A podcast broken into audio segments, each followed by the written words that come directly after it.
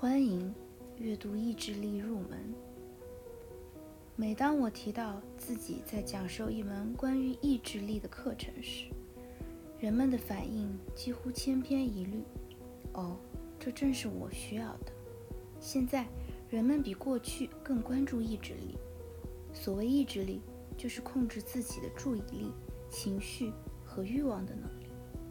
我们知道，意志力会影响一个人的身体健康、经济安全、人际关系和事业成败。我们也知道，应该掌控自己生活的方方面面，包括吃什么、做什么、说什么、买什么。然而，大多数人都觉得自己意志力薄弱，自控只是一时的行为，而力不从心和失控却是常态。美国心理学会称，美国人认为缺乏意志力是完成目标的最大绊脚石。很多人觉得让自己和他人失望了，因此内心充满愧疚；另一些人则觉得自己。被想法、情绪和欲望支配着，一时冲动而非审慎抉择主宰了自己的生活。即便是自控力很强的人，也觉得掌控生活是件令人精疲力尽的事。人们不禁会问：生活真的需要如此艰难吗？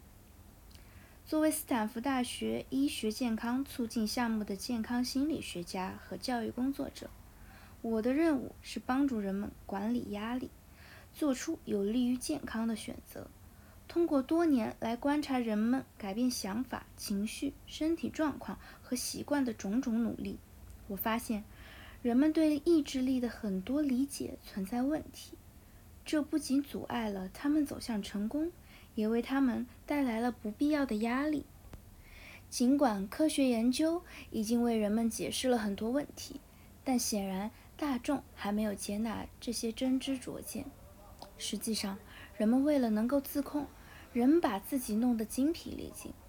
我屡次发现，大多数人采取的方法不仅毫无效果，反而会适得其反，甚至会导致自毁或失控。因此，我决定开设意志力科学这门课。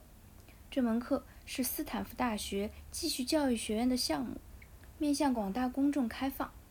这门课汇集了心理学、经济学、神经学、医学领域关于自控的最新洞见，告诉人们如何改变旧习惯，培养健康的新习惯，克服拖延，抓住重点，管理压力。这门课还阐述了人们为何会在诱惑面前屈服，以及怎样才能挡住诱惑。此外，他还提出了理解自控局限性的重要性，以及培养意志力的最佳策略。令我欣喜的是，意志力科学很快成为了斯坦福继续教育学院迄今为止最受欢迎的课程之一。第一次开课的时候，听众纷至沓来，我们不得不换了四次教室，才为他们提供了足够的座位。斯坦福最大的一间阶梯教室里挤满了企业高管、教师、运动员、医疗保健人员和对意志力感兴趣的听众。学生们把自己的配偶、子女和同事带进课堂，大家一起分享生活中的经验。我的初衷是希望这门课惠及更多人，无论他们上课的目的是戒烟、减肥，还是偿还债务、做更称职的家长。但看到课程效果时，我仍然觉得很惊讶。四周的课程结束后，课堂调查表示，百分之九十七的学生对自己的行为有了更好的理解，百分之八十四的学生表示课上讲授的方法提升了自己的意志力。课程结束时，参与者分享了自己的经历，包括如何克服三十年的嗜甜症，如何。终于递交了退税表格，如何不再对孩子们大声嚷嚷？如何坚持进行一个运动项目？大家普遍认为自己状态变好了，才能做出更明智的选择了。教学评价称这门课能改变人生，学生们则达成了清晰的共识。对意志力科学的理解有助于他们培养自控力，让他们更有精力去追逐最重要的东西。科学的洞见对于戒酒者和戒网瘾者同样有效。自控的策略有助于人们抵制各种各样的诱惑，比如来自巧克力、电子游戏、购物和已婚同事的诱惑。学生通过这门课实现了个人目标，比如跑马拉松、开创事业、应对事业和家庭矛盾的压力，以及周五早上可怕的单词测验。当然，正如任何一位诚实的老师都会说的。我也从学生身上学到了很多。如果我喋喋不休地讲述一个科学发现有多神奇，却不解释它对提升意志力有何帮助，学生们就会昏昏欲睡。他们会及时反馈，告诉我哪种方法在实际生活中很有效，哪些方法则效果甚微。这是实验室结果无法做到的。他们创意十足地完成每周作业。向我展示将抽象理论带进日常生活的新方法。这本书结合了最优秀的科学理论和课上的实践练习，不但融入了最新研究成果，更汇集了数百位学生的智慧。为了成功做到自控，你必须知道自己为何失败。大多数涉及改变行为的书都会帮你设定目标。甚至会告诉你如何达到目标，无论他是帮你制定新的饮食计划，还是指导你获得财务自由。然而，如果我们想做的改变都成真了，那么新年新目标就不再是一句空话，也就没有人会来听我的课。很少有书会帮你分析原因，告诉你为何至今还没有做出改变。当然，作者。很清楚你想知道原因，但他们就是不告诉你。我深信，提高自控力的最有效途径在于弄清自己如何失控，为何失控。和许多人担心的不同，意识到自己有多容易失控，并非意味着你是个失败者。恰恰相反，这将帮助你避开意志力失效的陷阱。自诩意志坚定的人，反而最容易在诱惑面前失控。比如，自信能顶制诱惑的戒烟者，最容易在四个月后固态复萌；过过于乐观的节食者，最不容易减肥成功。这是为什么呢？因为他们无法预测自己在何时何地会由于何种原因失控。他们会和大烟枪朋友出去玩。或者是在家里存放饼干，也就是将自己置于更多的诱惑中。他们在面对挫折时更容易吃惊，在陷入困境时更容易放弃。自知之明是自控的基础，认识到自己的意志力存在问题，则是自控的关键。这就是为什么意志力科学这门课。和这本书都将重点放在我们常犯的意志力错误上。本书每一章都将破除一个关于自控的错误观念，并提供一种应对意志力挑战的全新方法。对于每个关于意志力的错误观念，我们都会进行深入剖析，解答以下问题：当我们屈从于诱惑或拖着不做该做的事时，是什么拖住了我们的后腿？哪些是致命的错误？我们为何会犯下这种错误？更重要的是，我们将寻找机会，避免将来犯同样的错误。我们怎样才能从失败中吸取经验，为成功铺平道路？至少，当你读完这本书时，你将对自己的行为有更好的理解。你会明白。这些行为虽不完美，却是人之常态。意志力科学明确地指出，每个人都以某种方式抵制诱惑、癖好、干扰和拖延。这不是个体的弱点或个人的不足，而是普遍的经验，是人所共有的状态。如果这本书仅仅能帮你认识到自己的意志力缺陷是人之常情，那么我已经很欣慰了。但我希望它的用处不止于此。我希望本书提供的策略能帮到你，让你的生活发生真正而持久的改变。如何运用本书，成为自控力科学家？我通过专业训练成为了一名科学家。我学到最重要的事情就是，理论固然好，但是数据更重要。因此，我希望大家把这本书看成是一个实验。科学的自控法并不局限于实验中，你们可以把自己看成是真实世界中研究的主体，也应该这样做。当你们读这本书的时候，不要把我的话当成金科玉律。我举出证据论证某个概念之后，会让大家在生活中测试这个概念。请收集你们的数据，看看哪些是真的，哪些对你有用。你会在每一章中看到两类作业，他们会帮你成为自控力科学家。第一类作业我称为深入剖析，那些提示会让你注意某种概念是如何在你的生活中发生作用的。在你可以做出改变之前，你需要看清它的本质。比如，我会让你注意到你什么时候最容易屈服于诱惑、饥饿。会怎样影响你的支出情况？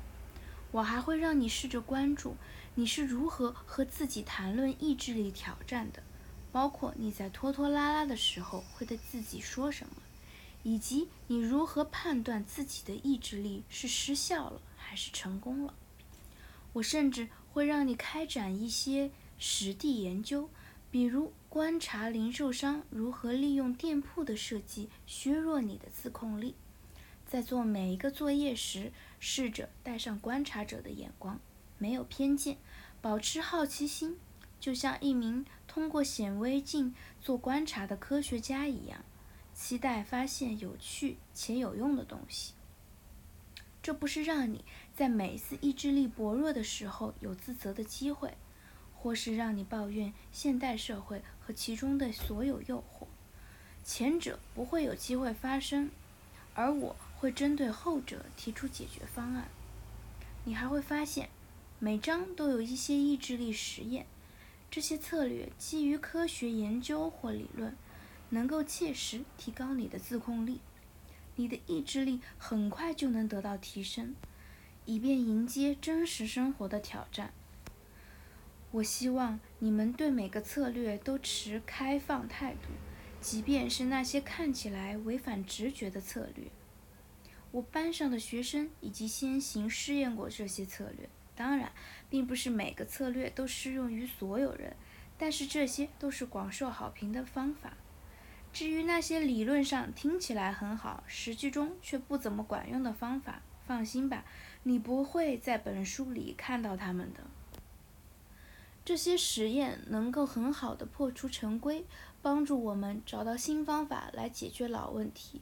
我鼓励你们尝试不同的策略，收集你们自己的数据，看看哪一个对自己最有效。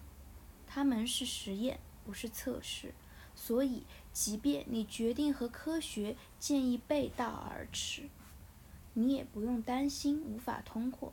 和你的朋友、家人和同事分享你的策略吧，看看对他们来说什么是有效的，你自己也会学到点东西。你可以通过你学到的东西来完善自己的自控力策略。你的意志力挑战。如果你想最充分的使用这本书，我推荐大家选择某一个意志力挑战，以此来测试每一个书中提到的概念。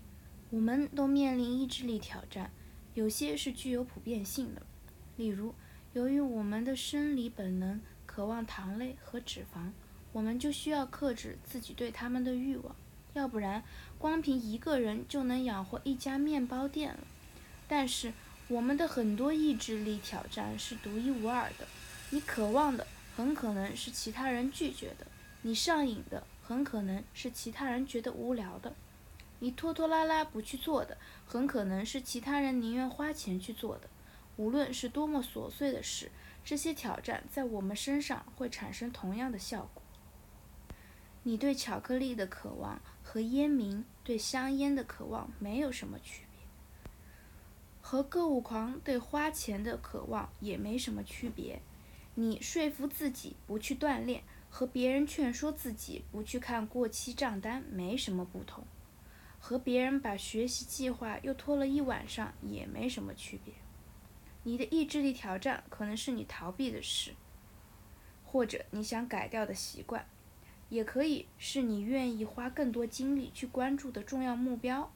无论这个目标是改善健康、管理压力、磨练家长技能，还是拓展视野、集中注意力、拒绝诱惑、克制冲动、克服拖延，是非常普遍的人性挑战。本书提供的策略会对你选择的目标有所帮助。当你读完这本书时，你会更加了解自己的意志力挑战，并拥有一套全新的自控策略。慢慢来。我写这本书的初衷是为了让读者看完后像上了我十周的课程一样。本书分为十章，每章都讲述了一个中心概念和它背后的科学原理，以及如何将它应用到你的目标上。所有的概念和策略都是环环相扣的。你在前一章中做的事，都是在为下一章做准备。虽然你可以花一个周末的时间读完整本书，但我还是希望你一步一个脚印地实施这些策略。我班上的学生会花一整周的时间观察每一个想法在生活中的应用情况。他们每周尝试一种新的自控力策略。并在下一周上课的时候反馈给我哪个效果最好。如果你计划用这本书来解决一个具体问题，比如减肥或者控制财务状况，我推荐你采用相同的方法，给你自己充足的时间来尝试这些实际的策略，并进行反思。从每章挑选一个策略，选和你挑战最相关的一个，而不是。一次尝试十种策略。无论何时，只要你想做出改变或者完成目标，就可以利用这本书的十周课程结构。就像我的一些学生会上好几遍这门课程一样，他们每次都会关注一种不同的意志力挑战。但是，如果你的首要目的是舒舒服服地看完这本书，你就不用总在进行反思或锻炼了。不过，你可以在最吸引你的地方做上笔记，这样，当你准备付诸实践的时候，你就可以回头看看你的笔记。让我们开始吧，这是你的第一份作业：挑选一个挑战，带带进我们的意志力科学之旅。随后，我们会一起进入第一章，做个时空之旅，看看意志力到底从何而来。以及我们如何获得更多的意志力？深入剖析，选择你的意志力挑战。如果你还没有做决定的话，是时候选一个你最可能用书中的概念和策略应对的意志力挑战了。以下问题能帮你找出合适的挑战。我要做意志力挑战，有没有什么事是你想多做一些的，或是停止？拖延的，因为你知道这样做能提高你的生活质量。我不要意志力挑战。你生活中最顽固的习惯是什么？有什么是你想放弃或者想少做一点的？因为它妨碍了你的健康、幸福甚至成功。我想要意志力挑战。你最想集中精力完成哪一项重要的长远目标？哪种当下的渴望最有可能分散你的注意力，诱惑你远离自己的目标？